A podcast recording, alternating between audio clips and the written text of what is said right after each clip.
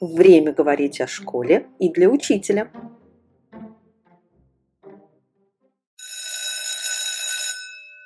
Здравствуйте, дорогие друзья! Мы продолжаем новый сезон нашего подкаста «Перемена для учителя». Меня зовут Иван Иванов, со мной Елена Авакимян. Мы оба из Центра общего и дополнительного образования имени Пинского Института образования Высшей школы экономики. И у нас сегодня в гостях Татьяна Владимировна Черниговская. Доброе утро. Здравствуйте. Рада у вас быть. Спасибо большое, Татьяна Владимировна. Татьяна Владимировна – ученый в области нейронауки, психолингвистики, а также теории сознания, доктор биологических наук, доктор филологических наук, член-корреспондент Российской академии наук, заслуженный деятель высшего образования и заслуженный деятель науки Российской Федерации. Спасибо большое, что нашли время и возможность присоединиться сегодня к нашей беседе потому что наш подкаст, он для учителей, и мы обсуждаем различные практики, которые позволяют учителю улучшать свое преподавание и достигать наилучших результатов для учеников. И вот мы сейчас с вами встречаемся накануне нового учебного года, года, когда вступают в силу обновленные образовательные стандарты, а, планируется целенаправленная работа по профилактике школьной неуспешности, надо сказать, что под школьной неуспешностью, в общем, понимается, ну, в основном академическая неуспешность, хотя принимается во внимание и различные коммуникативные, социальные навыки учеников. И вы знаете, вот тут вот возникает вопрос, все ли должны быть успешны или кого-то вот можно оставить в покое. Но если мы говорим там о сохранности интеллектуальной и вполне так в целом здоровых учениках. Как вы считаете? Это вопрос был? Да, да, я успела. Да. Тогда э, я бы сказала вот как. Во-первых, а судьи кто? Кто те отважные люди, которые решают, кто успешный, а кто и неуспешный. Уже не говоря о том, что мне очень не нравится само слово. Успешный – это какой? Э, потому что мой любимый, уже наскучивший всем пример э, об Эйнштейне показывает, что он как раз из самых неуспешных. По крайней мере, началось так. Он там говорить поздно стал, и с чтением у него были проблемы, и вообще считали, что он чуть ли не умственно отсталый, а получился гений из гениев. Поэтому это вот после такого банального, я бы сказала, вступления я скажу вот что. Вот поскольку мы разговариваем с учителями, я хочу вам панигирик такой произнести. Людей, которые важнее, э, чем учителя, на Земле, если и есть, то только врачи. Все остальные находятся на огромном расстоянии по значимости от этих людей. Ну, про врачей говорить нечего, всем очевидно. Но учителя – это люди, которые ткут наше будущее, от того, кто они будут, как они будут общаться с детьми, а, зависит в самом прямом, не метафорическом смысле то, какое будущее у нашей планеты. Вот я даже такой пафос не буду скрывать, потому что это именно так. От того, какие вырастут люди, зависит то, будет ли эта планета вообще кем-нибудь населена, а если будет, то, то кем. Поэтому недооценивать э, роль учителя, ну, может только просто либо человек, который плохо думает, э, либо абсолютно безответственный человек. Поэтому ваша, это я к учителям обращаюсь, ваша самоотверженная а, роль, огромная роль, которая перед вами, она, ну, не то, что ее недооценить нельзя, а просто можно только удивляться тем, кто этого не понимает. И, она, и это очень трудная работа. Это звучит более банально, чем оно на самом деле есть, потому что ну, каждый, кто преподает, знает, как это трудно, сколько это берет сил.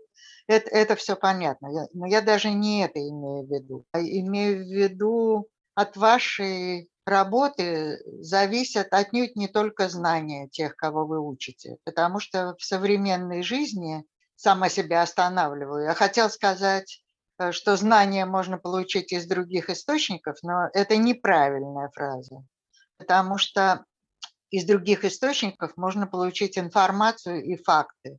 Знание – это совершенно другая история. Знание – это понимание того, что вы видите, и это, это мировоззрение. И знания зависят от того, кто, где и как вот этот огромный информационный массив, который действительно сейчас можно получить откуда угодно, кто это формирует. Поэтому роль именно человека абсолютно. Э, есть очень много людей, и мы знаем лично и поименно, а также тысячи несметные людей, кого мы не знаем лично и поименно, которые говорят, господи, зачем вообще это все нужно? Окей, Google, и там Алисы и все прочие виртуальные учителя, они вам все расскажут через минуту. Что они вам расскажут через минуту? Они вам расскажут некие факты. Но факты, я повторяю, знанием, мировоззрением никак не являются. Это, это должно быть сформировано в определенный э, образ, в такое облако, которое определит всю жизнь этих людей, которые потом вырастут в зависимости от того, они вырастут в фигуры, э, в зависимости от того, кто, когда, где и как их учил. Из этого следует, э, что учитель э, уж в соврем... Это так было всегда, вообще всегда. Думаю, так было и у шумеров.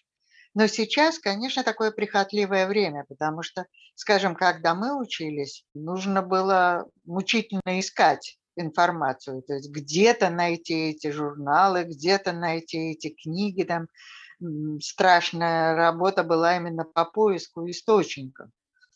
Сейчас ситуация обратная, а именно этих источников сколько угодно. Действительно, за три минуты я вам наберу списки литературы, который из сотен будет состоять а, информация. Ее так много, что можно сказать, что ее и нет вовсе.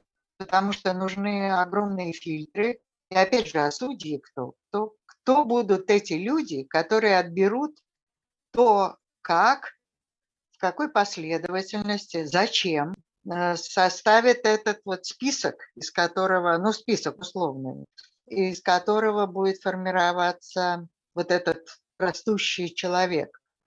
Поэтому учитель, который понимает, что он делает, а таких я все-таки думаю большинство, надеюсь, по крайней мере, вот, он э, в очень сложной ситуации, потому что ему надо сначала для себя сформировать это. Он должен понимать, что он несет. Учитель, который рассказывает таблицу умножения, не нужен.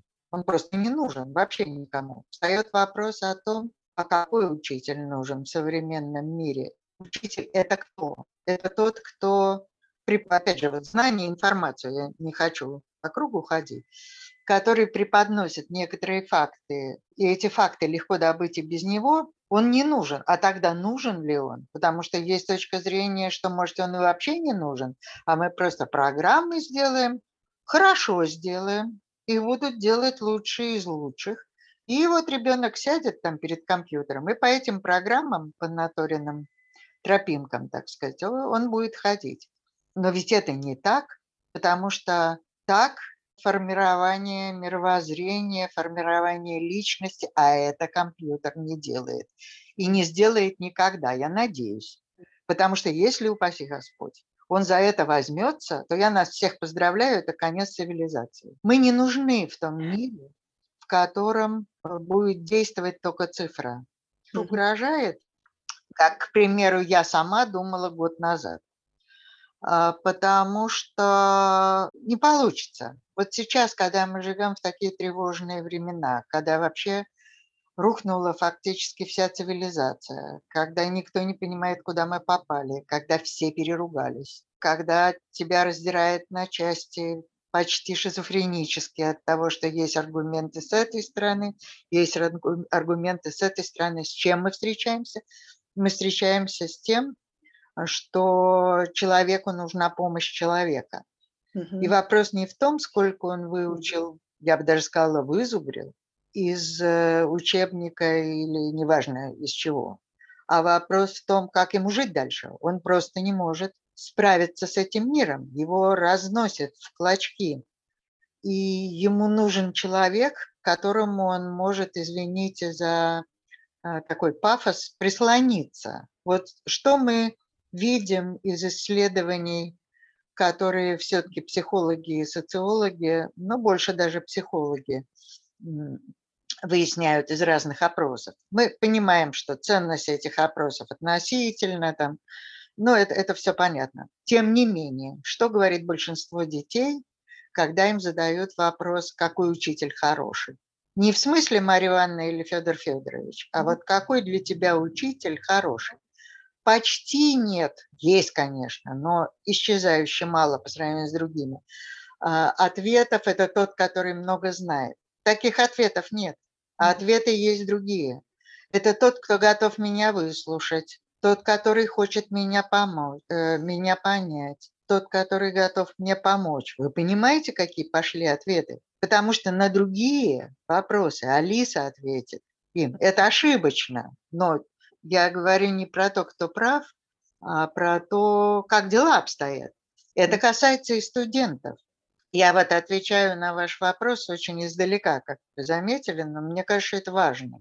Вот когда мы вышли из онлайн, нам осточертело сидеть в этом зуме, крольчатник перед собой видеть с этими лицами, а иногда даже и не лицами, mm-hmm. а аватарами или даже именами. Ты не знаешь, кто, э, что, что делает человек, который по ту сторону mm-hmm. экрана находится, что вообще с ним. Вот когда мы вышли в офлайн, в аудитории, то я столкнулась, и мои коллеги, конечно, тоже столкнулись с очень мощной эмоциональной реакцией. Мы все испытали такой эмоциональный удар, и, и преподающие, и студенты. А студенты, так они прямо там взвизгивали, что ой, наконец видим там живых людей, наконец можно поговорить. То есть у них страшное э, такое воодушевление такое страшное было. Но были и другие реакции. Особенно в последнее время, когда так тяжело, это, ну, тяжело э, стало уже под, под конец э, года, а вот когда еще занятия шли, то вдруг э, сидишь, и там какая-нибудь девочка рыдать начинает. При том, как я весело читаю лекции, ясно, что это не вызвано ничем, кроме перенапряжения эмоционального внутреннего. И когда спрашиваешь, батюшки, а что с вами, что случилось что-то или что? Говорит, нет, я просто больше не могу выдерживать этого напряжения. Я заканчиваю свой не на тему а, диалог, но мне кажется важный. Мы все еще люди или нет? Мы планируем на этой планете дальше жить или будет жить искусственный интеллект? Мы, мы еще со свою а, человеческую сущность признаем мы вообще жить собираемся или что? Или мы только перерабатывать информацию собираемся? Тогда можем заканчивать, потому что переработают информацию и без нас. Суперкомпьютеры и все более и более мощные программы это делают точно лучше, чем мы. Наша роль здесь есть, или мы сдались, или, или нас здесь нет больше. Род человеческий будем продолжать? И я имею в виду не рожая других детей, чтобы понятно, хотя не всем понятно. В целом, если да, то тогда роль учителя в тех обстоятельствах, которые мы все понимаем, а я вот так сейчас вкратце описала, она гигантская. Честно говоря, я не понимаю, как вы это выдерживаете. У меня было несколько лет назад, как-то мне все надоело, я подумала, пойду в школу учить маленьких детей. У меня была такая романтическая мысль. И я испугалась, вот я вам честно говорю. Я просто испугалась. Потому что я думаю, как ты выходишь в класс, там сидят там 20 или 30 человек. Кто они? Кто эти люди? Это они сейчас маленькие, но они потенциально-то большие. И кто из них будет? Кто они? Часть уже заложена. Вот у меня есть одна из, э, не у меня есть, а мне прислали много лет назад статью из Калифорнии, которая называлась, ну, в переводе на русский язык, научная, научная статья, а не разговорная. Угу. Когда Моцарт стал Моцартом. И ответ в конце статьи был на уровне зиготы. То есть, как только отцовская и материнская клетка соединились, он уже Моцарт. Понимаете, какая вещь? Поэтому люди, которые перед вами сидят, конечно, очень много зависит от вас и вообще от того, как жизнь пойдет. Но вот это в них уже есть или нет. Оно может состояться, а оно может не состояться. И это отдельная история. Это я к тому, может быть, надо оставить в покое тех, кто неуспешные.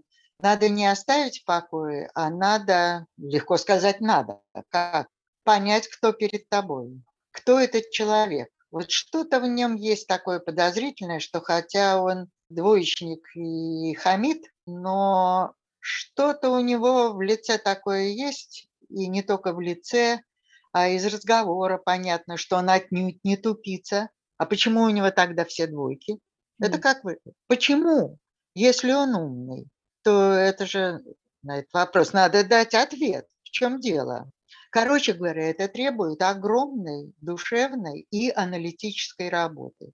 Поэтому в предвидении ваших дальнейших вопросов, которые будут связаны вот с конкретными вещами, я знаю, я хочу сказать, что огромная роль а, педагогических э, институтов и университетов. Причем как-то надо сделать так, чтобы именно учителя, которые идут работать э, с самыми маленькими, чтобы они-то были и самые звезды. Вот как это сделать, я не знаю. Но они должны быть сверхподготовлены. Вы знаете, самое интересное, что вот вы сказали про самых маленьких и самых ну, сверхподготовленных для работы с самыми маленькими. Например, во многих ведущих системах образования мира, когда идет разговор про поддушевое финансирование, то самые большие Ого. деньги выделяются на начальную школу. В нашей стране наоборот. У нас на старшеклассников выделяется, когда уже, по-моему, ловить особо нечего, а на начальную школу выделяется меньше всего денег полностью к тому, вот, что мы минуту назад сказали. Мы привыкли говорить, о да, вот сейчас цифровой мир, дети совершенно другие, они чуть ли не из материнской утробы вылезают с гаджетами там в руках, и понятно, как они, кто они будут, когда им будет 7 лет, и когда они придут в школу, что мы с ними будем делать. Здрасте. Именно так обстоят дела. У вас, а говорят, учителя к этому не готовы. Это к кому вопрос? К марсианам или к кому? Что значит они не готовы? Вы их не подготовили, вот они и не готовы. Откуда они должны быть готовы? Или подразумевается, что каждый учитель сам, что ли, вот такую сложнейшую подготовку проведет? Это другое общение с аудиторией. Вообще я считаю, что в школу должен быть введен такой предмет, который был в дореволюционной России и во многих классических гимназиях, а именно логика. Угу. Логика должен быть предмет, который введен в школу, причем довольно рано.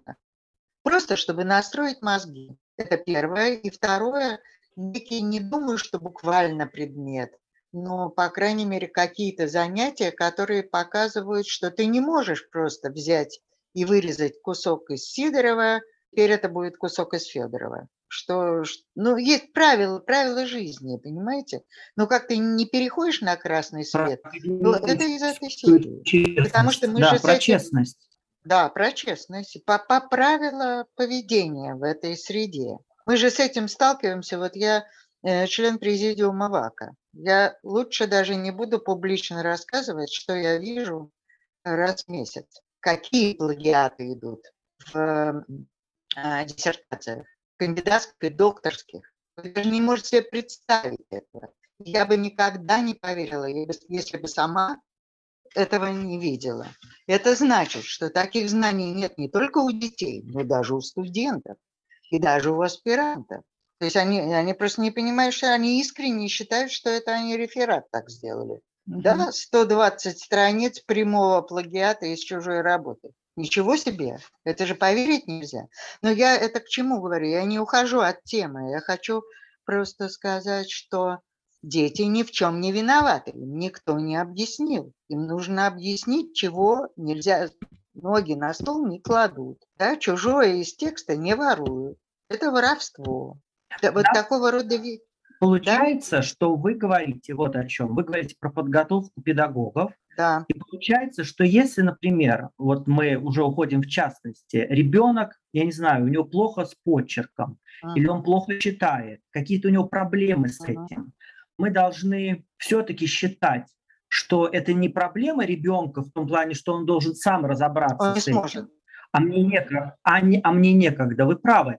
а это задача уж, э, учителя и там, школы, и системы в том, чтобы помочь ребенку преодолеть эту проблему. А мы должны готовить учителя вообще это как-то Обязательно. Понимать. Я не знаю, не буду врать, я не знаю там программ педагогических вузов, может быть, сейчас так ввелись там целые курсы, но еще некоторое время назад одна-две лекции были в каком-нибудь курсе, которые рассказывали, что есть такая вещь, как дислексия, э, и связанная часто с ней дисграфия.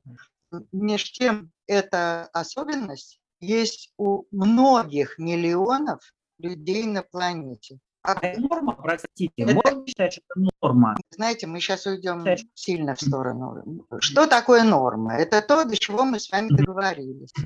Правильно? Поэтому норма – это некое среднее, ну вот на данный момент, понимаете, в этом году носит мини-юбки, а в следующем году носит макси-юбки. Что тут норма? Дело же не в том, норма или не норма. Дело в том, что ребенок, у которого такой языковую неловкость, оказывается в очень сложной ситуации. Не понимает ребенок, не понимают родители, не понимает учитель. Перед ним ребенок, который ужасным почерком решает в тетрадке арифметическую или еще какую-нибудь математическую задачу, решает ее прекрасно, но у него ужасный почерк. Ему ставят за это два, говорят, пиши аккуратно. Значит, учитель, который поставил эту двойку, должен быть дисквалифицирован. Это не его дело следить за почерком ребенка. Э, ты математику учишь, он решил задачу, точка. Это не твое дело. А Там, чье тогда, простите, это дело? Это, это этого учителя, когда mm-hmm. он подготовлен.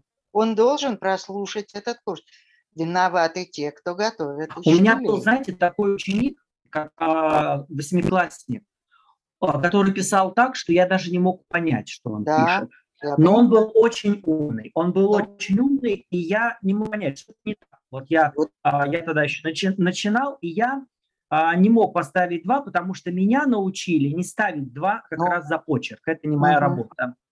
А вот, и я пошел к медсестре, у нас была медсестра, и выяснилось, что у мальчика проблемы, там были очень серьезные проблемы. Конечно. Неврологические, да. И что ему стоило огромных усилий вообще писать. Вот. И тогда а, мы с коллегами придумали, как ну, ему облегчить, ага. что ли, не, не, не письмо, а там печатать, собирать буквы какие-то, э, какие-то вещи. Это Вообще-то это очень была Конечно. большая нагрузка, я честно признаюсь. На, на конкрет... Мы тратили много времени на конкретного ребенка, а еще было 150 других детей с другими какими-то проблемами.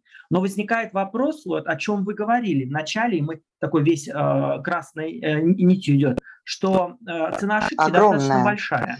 Э, если помните, вот несколько лет ушедший э, в иные пространства Стивен Хокинг, ну, крупнейший космолог, ну, один из гениев э, сказать, уже нашего времени, он не то что писать не мог, у него вообще там чуть ли не одна мышца какая-то действовала, и с помощью разных высокотехнологичных устройств он все-таки с миром общался. Но он Стивен Хокинг, это, можно сказать, один из лучших мозгов планеты. Поэтому ошибка, ошибка очень дорогая. Если пропустить вот этот мальчик, на которого вы столько сил тратили, еще неизвестно, что это за мальчик потенциально. Ну, уж я не говорю о личном благополучии ребенка, который, понимаете, он же загнан. Ребенок оказывается в ужасной ситуации. Он приходит в школу, ему никто не понимающая учительница говорит, что он дебил и хам, этот самый хулиган и бездельник и так далее. Он приходит домой, получает по полной а, от родителей, а, а сам он ничего не понимает. Как бы что происходит, он не понимает. И при этом оказывается, что он из других. Вот как вы сказали, вот именно такой случай. Оказывается, что он очень умен, там он может выигрывать, я не знаю, математические олимпиады и так далее. У меня есть коллега один, который профессор, между прочим. Он э, в какой-то момент, я поймала его на том, что делает 44 ошибки на странице. Вы попробуйте их сделать. 44 ошибки на странице – это целая история. Э, понимаете, при этом он профессор. Причем математика одна из его специальностей, там более сложная специальность. Таких людей очень много. Я вот конкретно вылезу. Существует в России, например, а, ассоциация родителей детей с дислексией. Я, очень, я один из там научных как бы, кураторов, ну, может быть, точно сказано, но, в общем, я участвую в этом. Ну, не, не практически, но в курсе событий. Я очень советую всем найти этот сайт. Он легко находится. Они молодцы. Там в том числе есть бесплатные тесты, которые человек может пройти. А, и сам человек, и родители могут ответить там на некоторые вопросы. После чего они получат ответ, да, вы из наших. Понимаете? И вам надо идти к специалистам, и мы вам скажем, каким. Угу. Я вот советую, на самом деле. Да. Вот. Или будет сказано, это не про то. Понимаете? Потому что там конкретные вещи, там это, это профессиональные, и мы все, ну мы все, несколько нас всех, кто, кто разбирается, как бы видели это все, мы одобрили эту систему. И там даже есть система такой бесплатной диагностики уже со специалистом. Вот это я привожу не для рекламы этой ассоциации, которая в ней вообще-то и не нуждается, а просто чтобы показать, что такие места есть. Здесь нужен специалист. Но для того, чтобы человек... Ты же не будешь каждого отправлять, каждого двоечника там, отправлять специалистам. Значит, э, тот, кто имеет дело с этими детьми, э, в данном случае учитель, он должен знать об этой проблеме, что если у него есть подозрение, а подозрение откуда берется? у человека все в порядке с интеллектом, он не аутист. Ну, я беру какую-то такую идеальную из учебника формулу. Он не аутист, у него нет э, там психо, у него как бы все нормально, только он читает с жуткой скоростью, в смысле плохой, вот, и, и неправильно читает, и более того, когда его потом ты спросишь, о чем читал, то оказывается, что он про это ничего не знает. Что у него все силы ушли на то, чтобы продраться через этот код сам, через буквы просто. Угу. Вот, ну, ну вот мы в частности у меня там в институте мы исследуем тоже таких детей. Есть приборы. Один из них весь мир, кстати, работает, называется eye tracker. Э, прибор для отслеживания микродвижений глаз. Это очень хорошая вещь, потому что он тебе сразу пока... Э, это очень легко, это любого ребенка можно проверить. А, вот. Э, легко в смысле это очень нелегко, но для ребенка это легко. Вот. И ты просто видишь, что делает его взгляд. Он скакивает куски, он зачем-то возвращается туда, куда возвращаться не надо. Там. То есть ты прямо видишь, что у него не так идет сканирование. Ведь что делает глаз? Вот давайте я отвлекусь. Глаз делает то, что мы э, э, руками, скажем, делаем. Вот если закрыть глаза, и знаете, такие есть э, там, задания вам фигуры всякие дают, ты его ощупываешь и говоришь, это треугольник у нас был, это шар там, это кубик. Вот глаз делает то же самое. Он, он как бы осматривает то, вот куда он попал, вот что, на что он смотрит. Так вот этот процесс у этих детей э, нарушен. Это, это не глаза, это не уши, если он диктовку, к примеру, пишет это не интеллект. Но это я вам рассказываю а, такую жесткую схему, потому что в жизни это бывает, что все это переплелось, потому и нужен специалист. Но для, еще раз, для того, чтобы кто-то отправился к специалисту, кто-нибудь, либо родители, которые про это знают, а им очень невредно про это знать, либо учителя должны сказать, что-то тут не то. Здесь есть что-то, на что должен посмотреть специалист. Не а я. Должны, понимаете? должны ли, простите, родители, э, учителя э, говорить родителям, доносить эту информацию о том, что... Я считаю, а, что да. Что да. вот, допустим, они подозр... ну, подозревают, наверное, плохое слово, ну вот они что-то подозревают, и они должны объяснять родителям, что это не плохо, что у вас не ненормальный ребенок, что он там Потому Конечно. что многие родители боятся обращаться к специалистам, потому что они сразу считают, что ребенок ненормальный. И, и учителя, кстати, тоже поэтому не хотят связывать. Нас возвращает к тому, о чем мы уже поговорили, а, а именно к необходимости информации об этом. Эта информация должна поступать к учителям, она должна поступать и к родителям. Поэтому, вот даже не знаю, почему я стала про это говорить, ассоциацию, она устраивает время от времени неделю информированности о дислексии и дисграфии. И я сама не раз участвовала. Однажды она в Эрмитаже была, потому что один из патронирующих эту всю историю э, директор Эрмитажа э, Михаил Борисович Петровский Э, вот, и так далее. То есть туда, пожалуйста, там свободный вход, туда огромное количество народу приходит, где им и рассказывают про это, и показывают, и рассказывают, что делать. Это большая мировое нарушение, могут быть генетические. Есть семьи, в которых это идет. Из этого не следует, что этим нельзя помочь, разумеется. Совершенно не следует. Но информирован значит вооружен. Человек должен знать просто что вот такое бывает.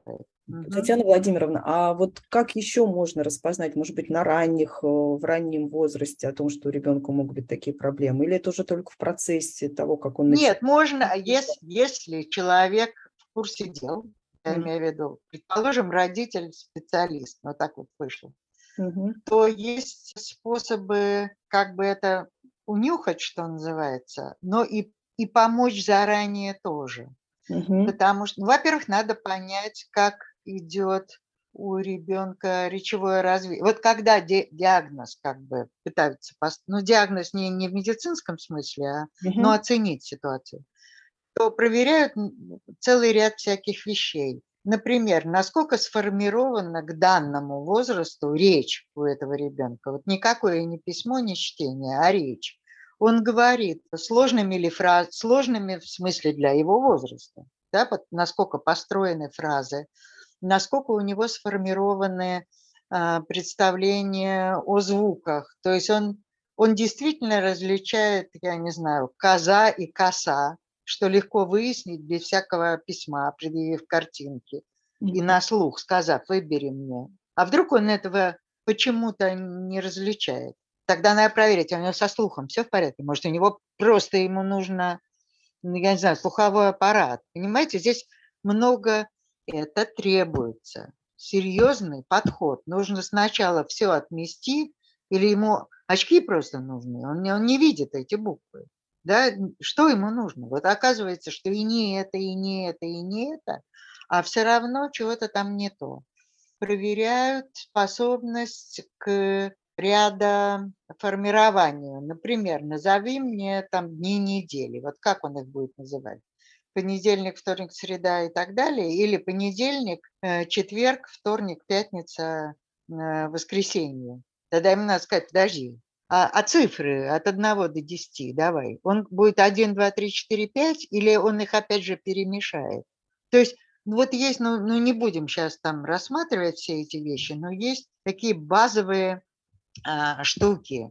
И так как вот вы, э, Иван, сказали, чтобы не писал рукой, а буквы, вырезанные буквы, для того, чтобы избежать, потому что здесь может быть моторика. Рука, например, плохо работает. Ну, рука просто. У него здесь все, правда, рука не объяснит э, катастрофические ошибки в правописании. Это она объяснит почерк.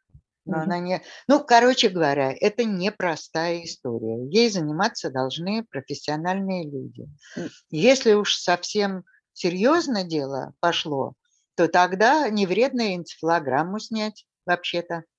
Э, включаются туда такие, например, вопросы, как правшество, левшество, правша или левша. Само по себе это не показатель, но в ряду других это, это одна из крупных галочек. Она одна не играет. Тот, тот факт, что человек левша, это ничего. А, но если там несколько таких подозрительных вещей, да еще он к тому же и левша, э, то это э, еще одно так гирька на сторону дислексии, потому что одна из теорий дислексии, 30 каком-то седьмом, что ли, году прошлого века была, насчет того, что это неправильный баланс полушарий. Это одна из. Короче говоря, вот вывод о том, что э, с ребенком требует серьезного обследования. Но это не значит, что каждого из детей, идущих в школу, нужно прогонять через э, энцефалограф. Нужно быть просто... Но, но знать о том, что я говорю, знать об этом должны и учителя, и родители для того, чтобы насторожиться, если вдруг ребенок, все, он и домашние задания готовит, все, а у него опять двойка, опять двойка. А почему она эта двойка? Почему она? И, и нельзя переваливать груз этого кошмара на маленького человека, которому и так тяжело. Да? А, и он, что ли, должен понять, что у него дислексия? Mm-hmm. Что вообще, какой у него выход? Mm-hmm. Поэтому, да, рассказывать надо и родителям, рассказывать. Учителя должны быть подготовлены. Заметим, что если бы у нас был разговор, имел большее время и другой формат, я бы вам списки выкатила людей с тяжелейшими дислексией, туда попали бы такие люди, как э, Билл Гейтс и король Швеции. Кстати, в королевском семействе Швеции это ген этой дислексии идет там. Можно маленький вопрос? Я вот что мы крутимся вокруг неуспешности. Просто для меня это такая важная история. Почему мы от всех требуем успешности в широком смысле? И правильно я услышал, что я немножко упрощаю, но вы позволяете или предполагаете, что ребенок может быть простым, без не быть гением. А он никому а, ничего и, не должен и мы, вообще. да, и мы, вот учитель должен, а, от этого не должен к нему по-другому хуже относиться. Нет. Что то он должен также хорошо с ним работать. И не должны мы его, а, простите, все дыры этого ребенка несчастного таскать, чтобы Абсолютно точно. Во-первых, потому что ученик может быть умнее своего учителя. Вы с этим согласны? Правильно? Это пункт первый. Пункт второй. Что значит успешный? Вот у нас цивилизация этих успешных людей, которые локтями, так сказать, всех должны... Ведь ты этого достойна. Чего ты достойна? Крема от прыщей? Я тебя поздравляю. Если ты этого достойна, значит, ты именно этого и достойна. Неправильная установка.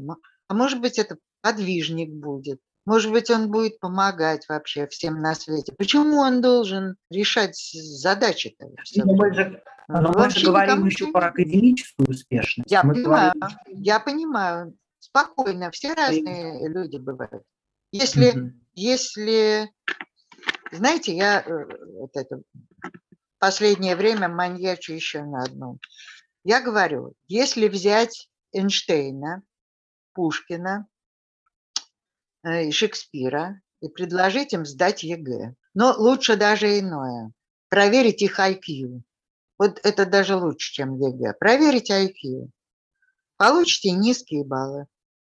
Но никто не сомневается, вы, вы, вы же не сомневаетесь, правильно, в том, кто эти люди. Почему вы получите низкие баллы? Потому что они не будут вам давать тривиальный ответ. Вот у, у меня э, был один коллега, даже не знаю, жив он сейчас или нет, очень много лет должно ему быть. И он, это 30-е еще годы были, то есть а, и тогда была эта педагогия, знаете? Да, да, да, да. Вот, да. Всех тестировали. Вот их повели тестировать куда-то там. И его, а он мальчик из там так, отличник, скрипка под мышкой, из хорошей еврейской семьи. Все благополучно. Его приводят и задают ему вопрос. Ну что, Яша, что быстрее движется, гусь или автомобиль? Умный Яша думает, не может быть, чтобы они задали мне такой вопрос, потому что ответ очевиден. Это вопрос не может быть. Здесь есть подвох. Маленький ребенок, но умный. И он отвечает, гусь. Они говорят, ты, главное, мальчик, не волнуйся, все в порядке, иди домой. Он приходит домой и говорит, мама, папа, весь-то класс идет в ту же школу, где учился, а мне сказали, что я буду в специальной школе. Ну, там дальше разобрались с ним. Но я имею в виду, понимаете, такой ответ, он, э, это провал теста, правильно? Но этот провал как раз говорит о том, что Э, тут есть о чем подумать. Почему ребенок так отвечает? Это не, немыслимый ответ. А потому что немыслимый вопрос, идиотский вопрос. Поэтому... Да, Татьяна Владимировна, спасибо. Все дело в квалификации учителя, да. Ну, действительно, от учителя требуется очень много, и то, что вы в начале нашего разговора сказали, это нисколько как бы не, не преувеличение той роли учителя в жизни ребенка, который есть на самом деле. И действительно, учитель должен быть внимательным каждому ребенку и успешен. Каждый ребенок может быть по-своему. И вот вытащить эту успешность и показать ее и самому ребенку тоже очень важно. А вот что делать самому учителю, чтобы вот успевать за этими всеми современными информационными потоками и знать о том, что такая может быть сложность в обучении, и вот такая может быть причина в том, что он там что-то не, не прочитал, не увидел, не, не заметил. Вот как, Но... как учителю перестраивать свое мышление, чтобы вот от такого обилия информации... Ну, я думаю, искать, я, я не думаю, что начать самому, так сказать, выискивать э, информацию в мире, потому что, ну, ты утонешь в ней, потому что есть много разного, все это такое. Но ведь есть же э, всякие, я думаю, и онлайн, и не онлайн курсы, которые, ну, как бы повышение, я не люблю эти слова, повышение квалификации, но какой-то переквалификации. Угу. То есть время от времени, ну так как врачи, ведь раз в пять лет они же лицензируются, то есть они проходят, они переподтверждают свою квалификацию. Э, в том числе их там спрашивают, знают ли о том, что произошло за эти пять лет. Уже не так лечат, а вот так лечат. Э, вот с учителями же надо так же и быть.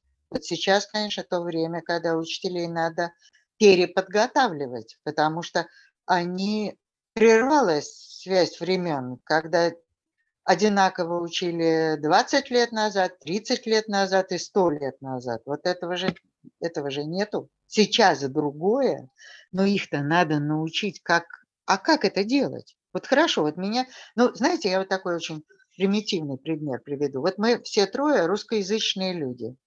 Более того, э, мы с Иваном еще и лингвисты изначально. Э, мы, конечно, очень хорошо говорим по-русски, что сейчас, я думаю, всякий слышит. Из этого разве следует, что мы можем преподавать русский язык? Абсолютно не следует. Потому, ну, об этом речи быть не может. Потому что для этого нужна специальная квалификация. Вот учителя сейчас оказались в этой ситуации. Да, они учителя. Да, они уже преподают. И не первый год преподают но они попали в другое место. Это другая планета. Этот цифровой мир – это другой мир. Это образование – это другое образование. Значит, что же им надо делать? Им надо учиться этому. Ну вот Академия образования, в которой я тоже состою, она вообще довольно много на эту тему делает. Там, там и вебинары собираются и так далее. То есть я бы учителям советовала не заниматься вот такой вот буквально самопоиском, таким вот самоподготовкой, а скорее искать в тех местах, в которых это ожидаемо, вот типа Академии образования или крупные педагогические вузы, в которых наверняка есть какие-то дополнительные программы, еще что-нибудь. Вот идти на сайты туда и смотреть, искать э, те программы, в которых и им расскажут те, кто на это уже положили большие э, силы. Э, я сама вот онлайн-курсы делала, и сейчас делаем там еще один. Я вам скажу, это жуткая работа. То есть это очень трудно. Поэтому представить себе, что эту работу каждый сам себе может сделать, это просто нереально, это невозможно. Угу. Поэтому надо воспользоваться трудом тех, кто уже подготовил это, вот хочешь понимать, как в цифровом мире себя вести в первом классе, найди ты эту программу, и там тебе расскажут, как себя вести. То есть вот мой совет был бы такой, я бы самодеятельность здесь убрала, просто потому что это не то, что невозможно, но это очень долгий, очень трудный а, путь с большой вероятностью ошибок, попадания не туда. Спасибо большое вот за э, эту ремарку, потому что мне кажется, действительно, это очень важно. Бывает, сталкиваешься с какой-то проблемой, кажется, что ты один с этой проблемой сталкиваешься. На самом Нет, деле, много исследований на это проведено, и есть доказательные пути, как это преодолеть. И, конечно же... Ну, конечно, мы в конце концов, мы сами себя не лечим, если мы не безумные, конечно. Ну... Все-таки, если у вас зуб болит, вы же идете к дантисту, правда? Не идете к специалисту по коленкам, а идете к дантисту. Вот это именно эта история. Угу. Нужно идти к тем, кто уже прошел этот путь и готов вам помочь. Такие места есть. Потому что вот то, что мы с вами обсуждаем, это, это не взрыв, понимаете, это все понимают, что это очень такая сложная история э, и новая история. И пути назад точно не будет, поэтому нет выхода. Она будет только нарастать. Вот эта цифровая жизнь, нравится она или не нравится, я не буду говорить, что... Но я не пишу гусиным пером, и в компьютере, к сожалению, провожу много времени. Но нравится или не нравится, здесь ни при чем. Просто этот мир такой. И, и он дальше будет таким же. Если, конечно, не захлопнется вообще нашими усилиями совместными. Вы прямо алармист. Татьяна Владимировна. Да, я алармист, это за мной водится, да, мне прям так даже говорят. Елена тоже знает, что я тоже большой алармист. Да, ну да. так мы, про, мы алармисты-реалисты, мы же видим, что делается. Ну, можно, конечно, делать вид, что не видим, но это нечестно. Можно такой, я бы сказал, маленький вопрос из э, ремарку? Вот на ваш взгляд, вы сейчас только что сказали, что мы уже живем в этом мире цифровом, и многие считают, что там дети чуть ли не с гаджетами рождаются. То есть это данность. Вы как для себя отвечаете на вопрос, как добиться или как приблизиться к балансу? Потому что мы же понимаем, что отказаться полностью нельзя, и нельзя полностью на это перейти. Это значит, что в образовании в широком смысле, включая и школу, и не школу, э, должен быть гораздо больший объем искусства, гулянье по лесу, и вот этих вот других вещей, не, не алгоритмических вещей. Вот один из курсов, который мы сейчас вот уже заканчиваем, почти э, делаем, а, он посвящен творчеству. И хотя я очень не люблю, это слишком как-то подозрительно популярно звучит, но я надеюсь, что мы сделали ну, всерьез это все. И я, в частности, для этого курса брала, ну, условно скажем, интервью у целого ряда, там человек 8, людей, которые с творчеством связаны. Они либо его изучают, либо сами э, им занимаются. И что мы видим? Мы видим, что все открытия, все прорывы, ненавижу слово креативность, но э, приходится употреблять, не находятся на территории логарифмической линейки или суперкомпьютера. Они находятся в случайных местах. То есть человек мучается, мучается, ничего не получается. Он говорит, все вообще, пошел гулять. Шел по полю, споткнулся, и оно открылось. Понимаете, открытие происходит в других местах. Это факт, который описан э, в дневниках, в письмах великих людей. Да, это... Чайковский говорил, что он идет в поле и, и записывает, и там он сочиняет музыку, в смысле он ее принимает. Ну так вот, mm. вот именно. Я, кстати, отдыхала недавно, вернулась, есть такое замечательное место Хапсулу. Это в Эстонии, шведская Эстония, там далеко. И там есть скамейка Чайковского. Это э, бывший императорский курорт. Гапсаль он называл. Действительно, Романовы туда ездили, там их дом есть и все такое. И много туда замечательных людей ездил, в том числе и Чайковский там. На этой скамье там сочинил определенное произведение. Не за роялем. Но другой вопрос, что открытие, как известно, являются во сне подготовленными. Прежде чем тебе приснится периодическая система, нужно 20 лет с ней мучиться. А потом она тебе приснится. А кухарке твоей, равно как и жене, и дочери Любови Дмитриевне, а, а, Женя Блока, она не приснится. Поэтому Да, подготовка. Некоторая критическая масса, некоторая накапливается, которая не сразу взрывается. Она требует, вот скажу слово, которое учителям неприятно будет слышать, она требует лени. Лень. Понимаете, вот нужно как бы ничего не... Вот работал, работал, все, хватит. Я пошел дурака валять. А вот когда мы про мозг говорим в этой связи, уже буквально про мозг, не разговорно, а в нейронаучном mm-hmm. э, смысле, это называется дефолтное состояние, когда мозг как бы ничего не делает. Ну, мозга вообще не бывает, чтобы он ничего не делал, но это как бы псевдо состояние покоя. И даже вот в серьезных книгах пишет, оставьте мозг в покое, пусть он вот как кошка гуляет сам по себе. Что хочет, делает, хочет блины печет, хочет, хочет на диване лежит и мух рассматривает там. Вот что хочет, пусть то и делает. Это необходимое состояние, во время которого вот этот накопленный интеллектуальный очень сложный багаж он, он вдруг сформируется, и вот тебе решение. Почему его вчера-то не было? Почему оно появилось тогда, когда я в ванне лежу, там, а к примеру? Учитель... А, это серьезно, это а не учитель скажет, вот станешь Белинским и будешь ходить гулять. Нет, ты не а станешь а сейчас... Белинским, ты не станешь никогда Белинским, если ты будешь просто зубрить.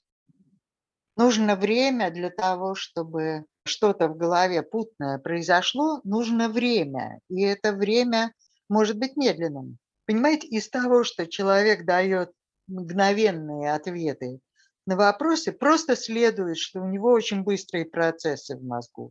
Это не значит, что они хорошие, они быстрые. Это может быть одновременно и быстрые, и хорошие, но, но, но не обязательно. Вот, ну, скажем, мы знаем ведь людей, это, может быть, вспомните, был а, фильм «Чудесный человек дождя». Мы знаем людей, и среди аутистов а, некоторый процент таких людей, которые не феноменальная память, они с огромной скоростью там, а, вычисления разные делают. И что? Это патологический мозг. Его можно использовать, другой вопрос. И об этом целый ряд художественных произведений есть. Но в целом это не норма. Тот факт, что вы помните, какой день недели был, я не знаю, 16 марта 1648 года, это подозрительно, если память вот такое держит. Это, во-первых, никому не нужно, а во-вторых, это недвусмысленный указатель на то, что с мозгом непорядок. Мозг не должен делать таких вещей. Он должен отсеивать, что помнить, что не помнить, что можно отложить куда-то в чулан там далеко, может быть, потом вынем, а может и не вынем. Понимаете, поэтому сверхспособности насчет того, что шестизначное число умножается на восьмизначное число, это не норма, это цирк. Угу. Это цирк и на самом деле патология. Вообще-то говоря, это патология. Поэтому завидовать тут нечему. Это цирковые вещи. Кто что умеет. Вот это умеет так. Это ответвление маленькое, мы потом вырежем, если Елена позволит. Это как с балетом, знаете, когда Плесецкая, что ли, рассказывала там, она говорит, я сделала 40 фуэте, ну, сделала, или ты играешь умирающего лебедя, это всем понятно. То есть вот там есть цирк, а вот здесь есть что-то больше, чем алгоритм какой-то, больше, чем техника. Вы абсолютно правы. Если я не ошибаюсь, по-моему, Плесецкая как раз и говорила – ну вот э, жизнь не отдам, но, по-моему, это она говорила, что а, современные танцоры балетные, они э, умеют делать такие вещи, которых мы не умеем. Да, она говорила это. То есть у них ак- акробатика там невероятная. Они ногу там вот медленно задирают, ногу так вообще. Ну хорошо, так это что? Это к искусству имеет отношение какое-нибудь или нет? Ну хорошо, он, он вот гнется, восемь раз там завернется. И что? То есть это, это разные вещи. Поэтому алгоритм алгоритмом. И, конечно, им надо владеть. Э, и она владела всеми алгоритмами, но она владела и другим. И вот это и другое, это я выхожу на тот круг, по которому мы ходили. Это то, что я говорю, да, ты физик, да, ты всем этим владеешь, а теперь иди гуляй. Иди гуляй по полю, по лесу, на белку смотри, вот как она шишечку взяла, тут тебе и откроется. То есть алгоритмами ты уже владеешь, но если ты не владеешь этим вторым, вот то, что она говорила, умирающий лебедь, то твой уровень другой, ты другой, ты просто хорошая машина, которая умеет считать. А тут нам делать нечего, потому что современные программы, цифровой мир, что говорит? Все, наша история на этом, алгоритмическая, закончена. Нас переиграли давным-давно. Этот вопрос решен. Мы не можем состязаться с этими э, механическими монстрами, даже если они не механические, а программы, единицы и нули. Мы не можем с ними состязаться, потому что, потому что не можем, потому что там огромные скорости, им не надо спать, у них не болит голова, у них не бывает депрессий, у них нет мук творчества, у них ничего нет. Они только считают, как чумовые с утра до ночи. Вы не можете их переиграть. А главное, а зачем вам их переигрывать? Это для чего? Это не наше дело. Не царское дело. Умножать восьмизначные числа на восьмизначные числа. Это не наша работа. Наша работа – это Бах. Наша, в смысле, как биологического вида. Вот кто выиграл-то. А тот, кто просто считать умеет, ну, умеет считать, молодец. Садись пять. Да. Мне кажется, это очень важно помнить, и в том числе и нашим учителям. И разрешите, наверное, уже подводить итоги. А, да, думаю, что... Да, да. действительно, угу. учителю важно быть внимательным, неравнодушным, понимать, что в основе неуспешности могут лежать какие-то действительно более сложные процессы, чем просто лень. А лень бывает очень полезной, как мы уже поняли. И, э, да, но надо выяснить. Прогресс, это, это, да. То есть я бы, извините, что я вас прерываю, то есть вопрос, который на самом деле должен быть выяснен, это вопрос в кавычках медицины, то есть просто это особый человек, и надо посмотреть, что там происходит. Или это вопрос педагогики. Mm-hmm. Он просто мерзавец, который ничего не учит, который родителям говорит, что пошел в школу, а сам с подружкой идет э, в ресторан в первом классе. Это я шучу.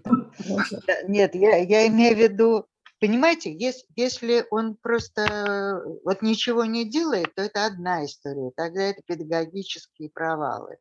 Но, но если это не педагогический провал, то это ставит большой вопрос. Поэтому это вопрос категориального как бы взгляда на мир у учителя. И я бы еще раз все добавила, может оказаться, что учитель единственный человек, который тепло излучает. Родители как чумовые работают, или они вообще не считают нужным с ребенком как-то входить в контакт, а кинули ему там телефон или, или еще что-то, да, и все. Причем ради чего, вот меня что умиляет. Значит, они сажают ребенка, чтобы он им не мешал, э, чтобы он играл в эти гаджеты. А что они в это время делают? Вы полагаете, они человечество спасают? Они играют в другие гаджеты. Это же, это же вообще, это, это же безумие на самом деле. А зачем рожали детей? Ну, неважно. Короче говоря, учитель может оказаться единственным существом, к которому ребенок может прислониться, к которому он может пожаловаться, поплакать там. Вот эта роль, мне кажется, может быть даже важнее всего остального. Вот этой трансляции знаний. Важно, но неизвестно, что важнее.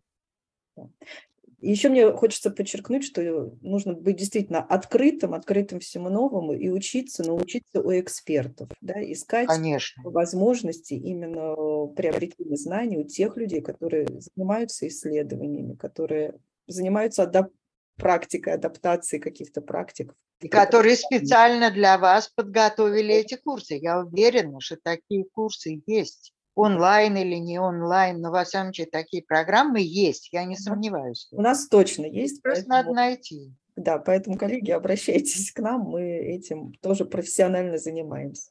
Ну так вот, я вам и подыгрываю. Спасибо. Как раз хочу сказать, только в профессиональное место надо идти, не по не где-то кто-то что-то сказал, это не где-то нужна такая написал информация. в интернете. Да, или написал, сейчас все что угодно напишут. Но вот на этом, мне кажется, а, я услышал а, про тепло, э, я услышал про вообще, неравнодушие. А, и панегерик сложности, и это бальзам на мою душу. Мне кажется, на этом мы можем завершить нашу встречу. Огромное спасибо вам, Татьяна Владимировна. Может быть, у нас будет возможность, у вас будет желание вернуться через какое-то время к нашим слушателям. А мы встретимся через некоторое время на подкасте. Спасибо, и мне было интересно Всем... беседовать с двумя моими собеседниками, ну, имея в виду, что у них за спиной большое количество учителей, которым я испытываю глубочайшее уважение и не просто уважение, а какое-то, ну, они подвижники, одним словом. Это, наверное, правильное слово. Спасибо. До встречи. Всего хорошего всем. Спасибо да, до свидания. Спасибо. Спасибо. Выходим. Спасибо.